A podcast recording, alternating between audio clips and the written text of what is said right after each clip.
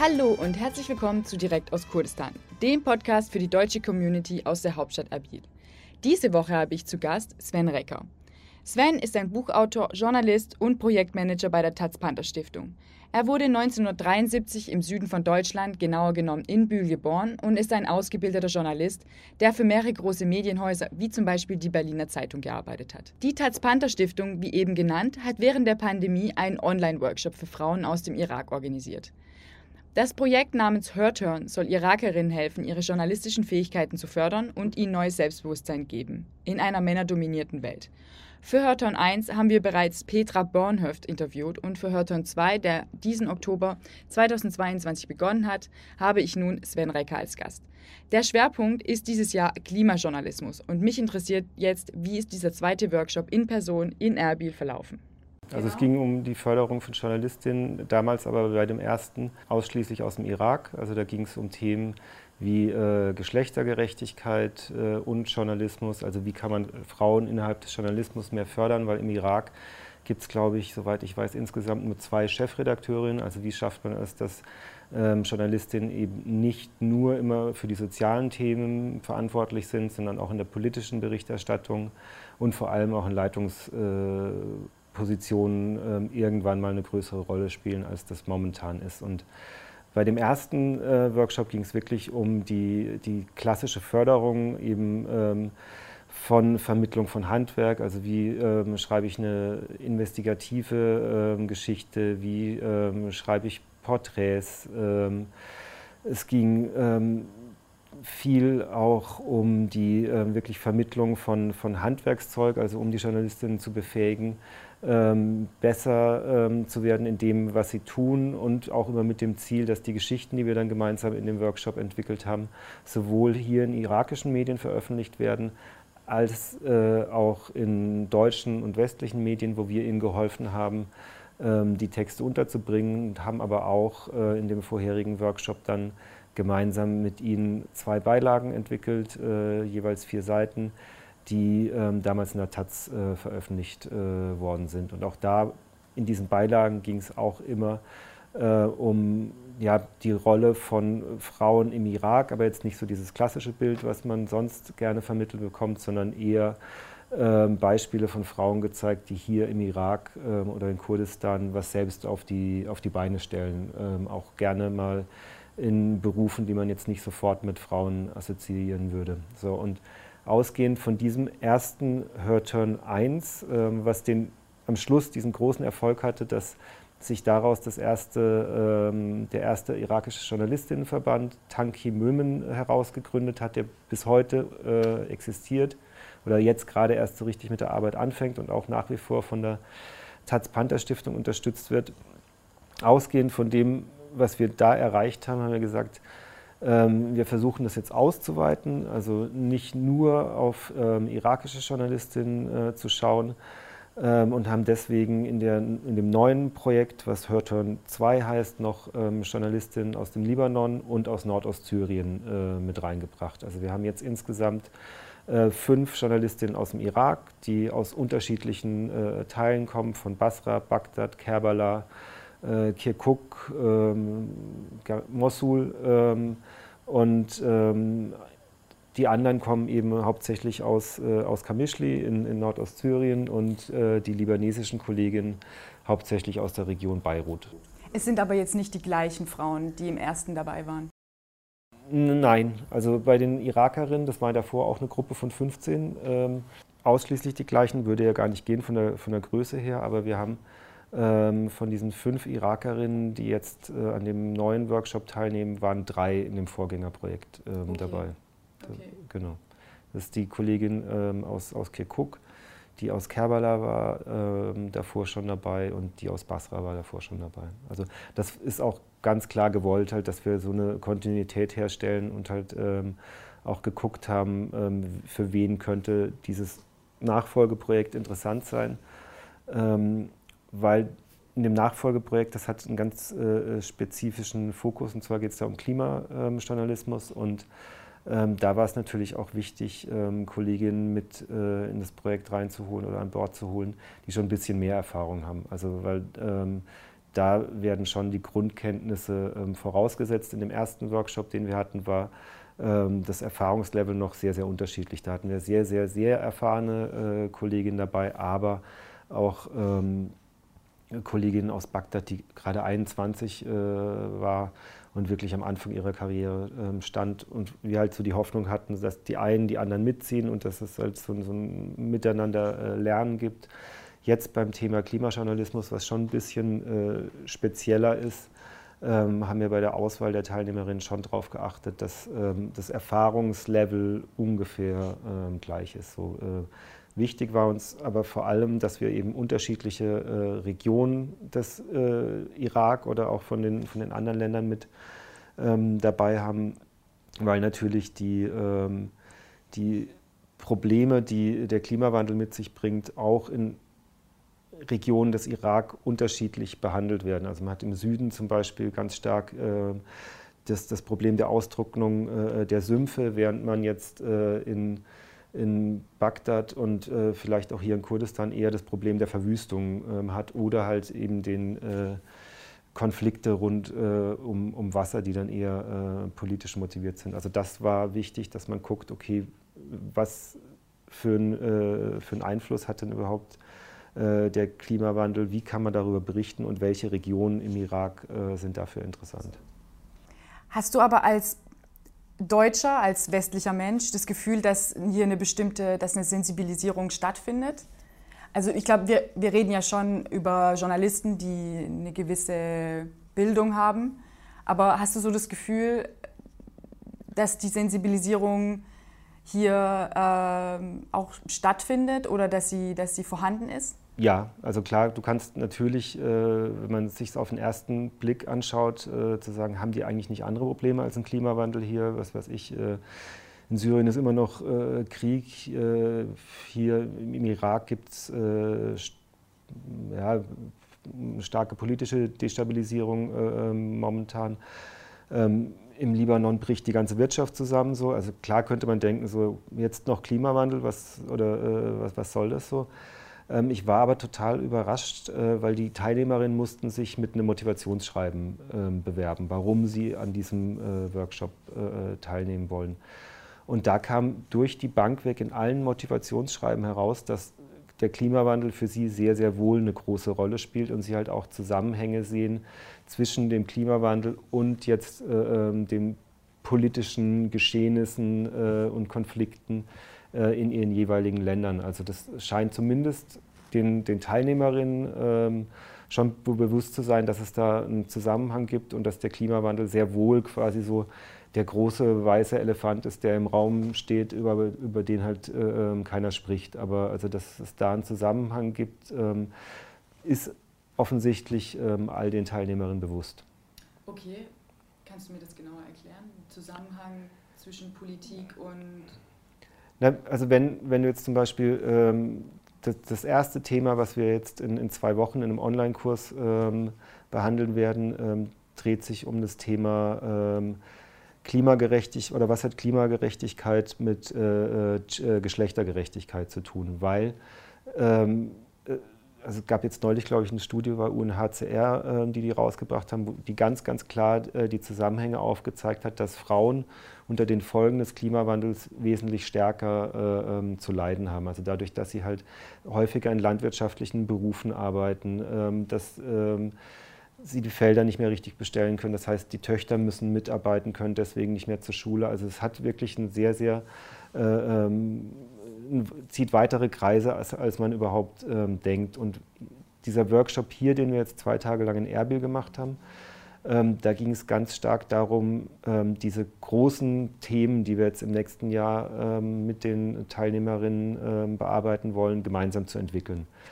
Und ähm, um auf deine Frage zurückzukommen, da haben quasi alle, äh, oder das, das, das, bestimmendste Thema, was allen sofort eingefallen äh, ist, war, wie der Klimawandel und Konflikt äh, ähm, zusammenhängt. Und äh, das haben die auf verschiedenen Ebenen erklärt. Also du kannst zum einen ähm, halt sehen, wie jetzt ähm, durch die, die Wasserpolitik der Türkei, ähm, Kurdistan oder auch Syrien der Hahn abgedreht wird. Das heißt, das führt zu einer Verwüstung ähm, des Landes, hat einen direkten Einfluss auf, auf die Lebensverhältnisse vor Ort. Und wenn du dann halt zum einen ähm, quasi so eine, so eine Wasserpolitik hast, wo dir der, der Hahn abgedreht wird, wo nicht mehr genug rübergelassen wird, und du gleichzeitig aber halt auch noch andauernde Hitzewellen hast, die halt auch noch mal mehr dazu führen, dass du nichts mehr anbauen kannst, ähm, dann ist der Zusammenhang ähm, ziemlich ähm, offensichtlich. Und das Absurde ist halt jetzt quasi aus dieser westlichen Perspektive, dass halt Länder wie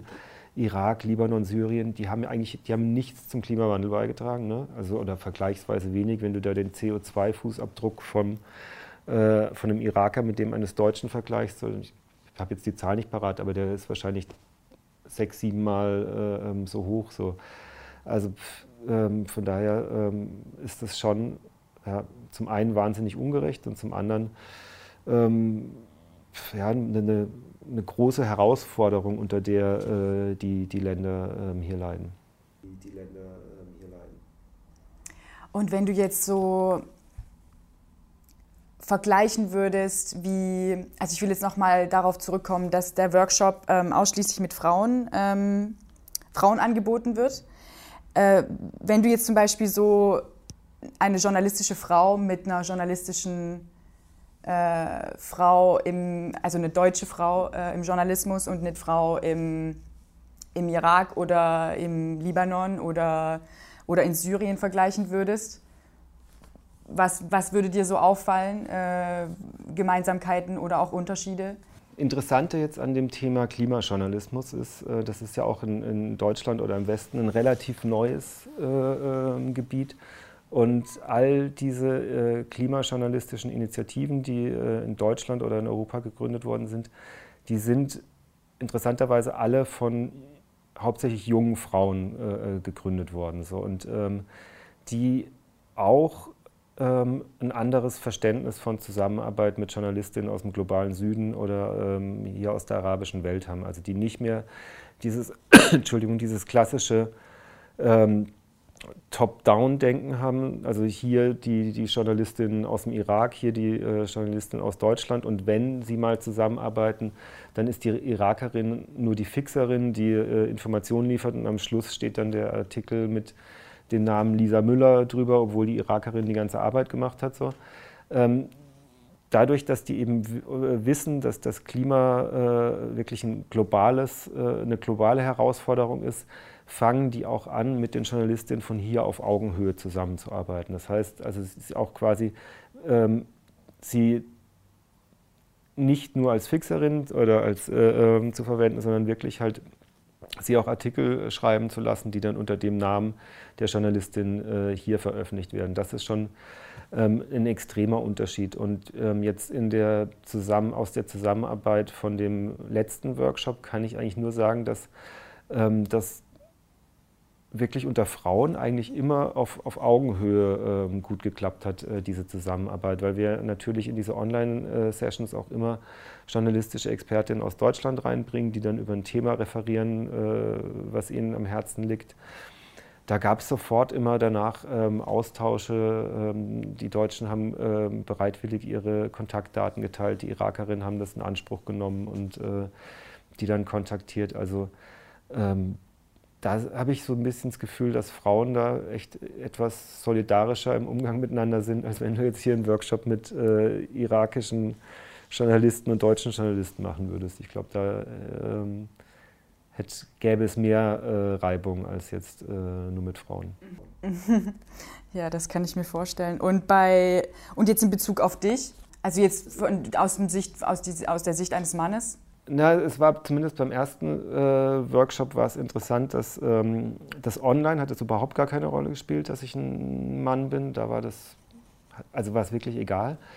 Ähm, aber als wir uns dann zum ersten Mal hier physisch äh, in, in Erbil getroffen haben, ähm, war ich plötzlich abgemeldet. So, da haben sich dann äh, quasi, äh, war dann meine Kollegin Petra Bornhöft, mit der ich das äh, zusammen mache, äh, stand oder war da eher die erste Ansprechpartnerin als ich. Aber jetzt äh, in dem im zweiten Workshop, wahrscheinlich weil mich ein paar auch äh, ähm, schon gekannt haben, ähm, hat das eigentlich keine Rolle gespielt. So. Aber auch da war es natürlich so, dass ähm, ähm wir noch drei andere Expertinnen oder drei andere Expertinnen mitgebracht haben. Das war zum einen Alicia Prager vom Der Standard in Österreich, die so eine ausgewiesene Klimajournalismus-Expertin ist und überhaupt mal erklärt hat, worum geht es äh, äh, bei dem Thema.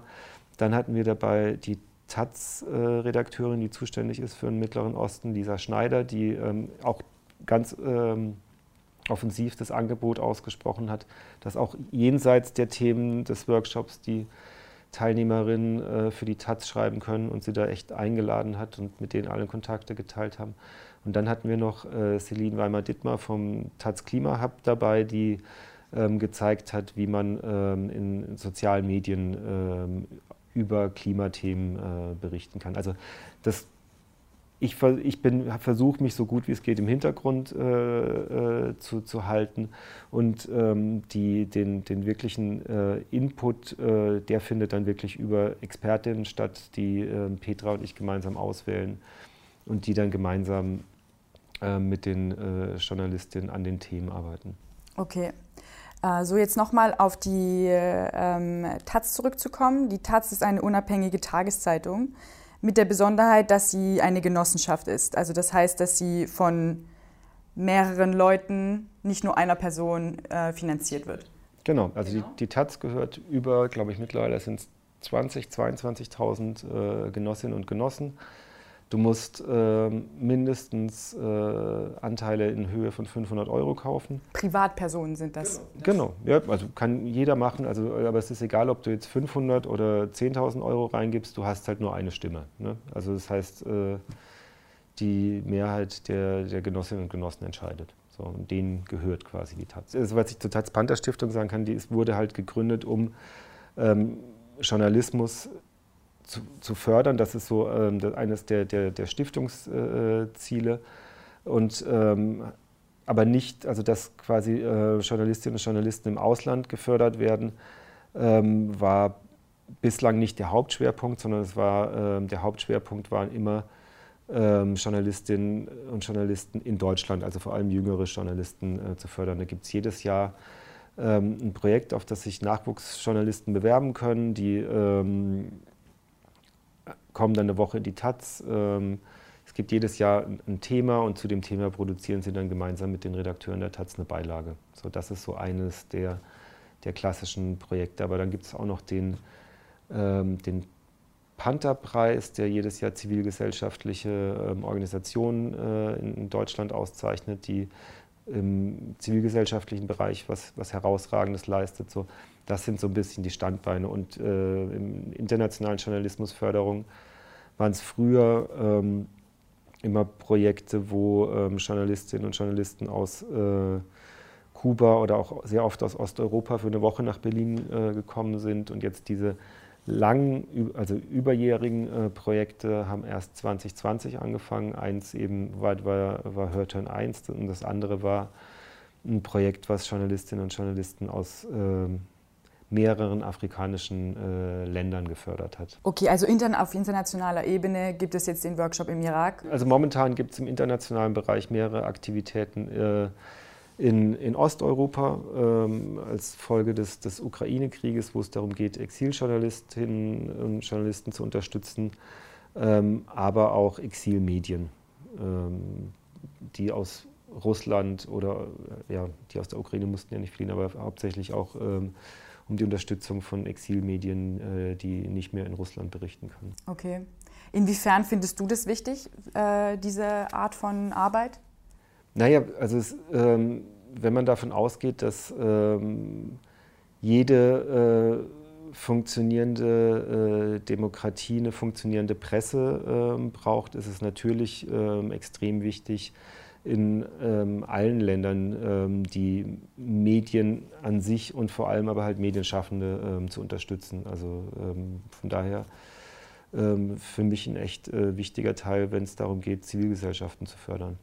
Okay, bin ich total deiner Meinung. Dann kommen wir auch dem Ende zu. Vielen, vielen Dank für deine Zeit Gerne. und ich hoffe ganz bald, bis ganz bald ähm, bei deinem nächsten Besuch in Erbil und für einen vielleicht äh, neuen Workshop. Es wird ja weitergehen, oder? Genau, diese werden, ja, jetzt treffen wir uns alle ähm, ein bis zwei Wochen online okay. ähm, bis Juli und ähm, Im voraussichtlich Anfang Juli kommen die Teilnehmerinnen dann nach Berlin. Okay, und dann es, gibt es noch weitere Pläne hier in Erbil? Das müssen wir danach dann schauen. Also, jetzt, äh, also wir werden wahrscheinlich uns äh, Anfang oder Mitte kommenden Jahres zusammensetzen und dann überlegen, so ähm, gibt es Nachfolgeprojekt, inwieweit beziehen wir da wieder äh, Journalistinnen aus dem äh, Irak mit ein. Aber das äh, steht noch in den Sternen, weil das ist ja auch immer so, diese, die Projekte werden ähm, zum einen von privaten Spendern finanziert, die ähm, quasi der Taz Panther Stiftung Geld für diese Art von Projekte geben. Also ganz spezifisch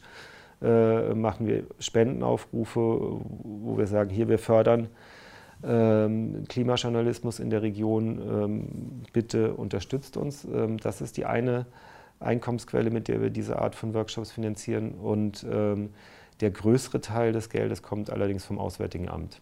So, und ähm, bis ähm, da muss man schon immer davor so ein bisschen ähm, ja, überlegen, ähm, was, was wollen wir, passt das gerade und dann ist es immer ein bisschen längerer Prozess, bis man dann ähm, so einen Projektantrag äh, gestellt hat und dann irgendwann hoffentlich auch die Bewilligung bekommt. Okay, vielen, vielen, vielen Dank. Gerne. Das war die Folge mit Sven Recker aus direkt aus Kurdistan und bis zum nächsten Mal.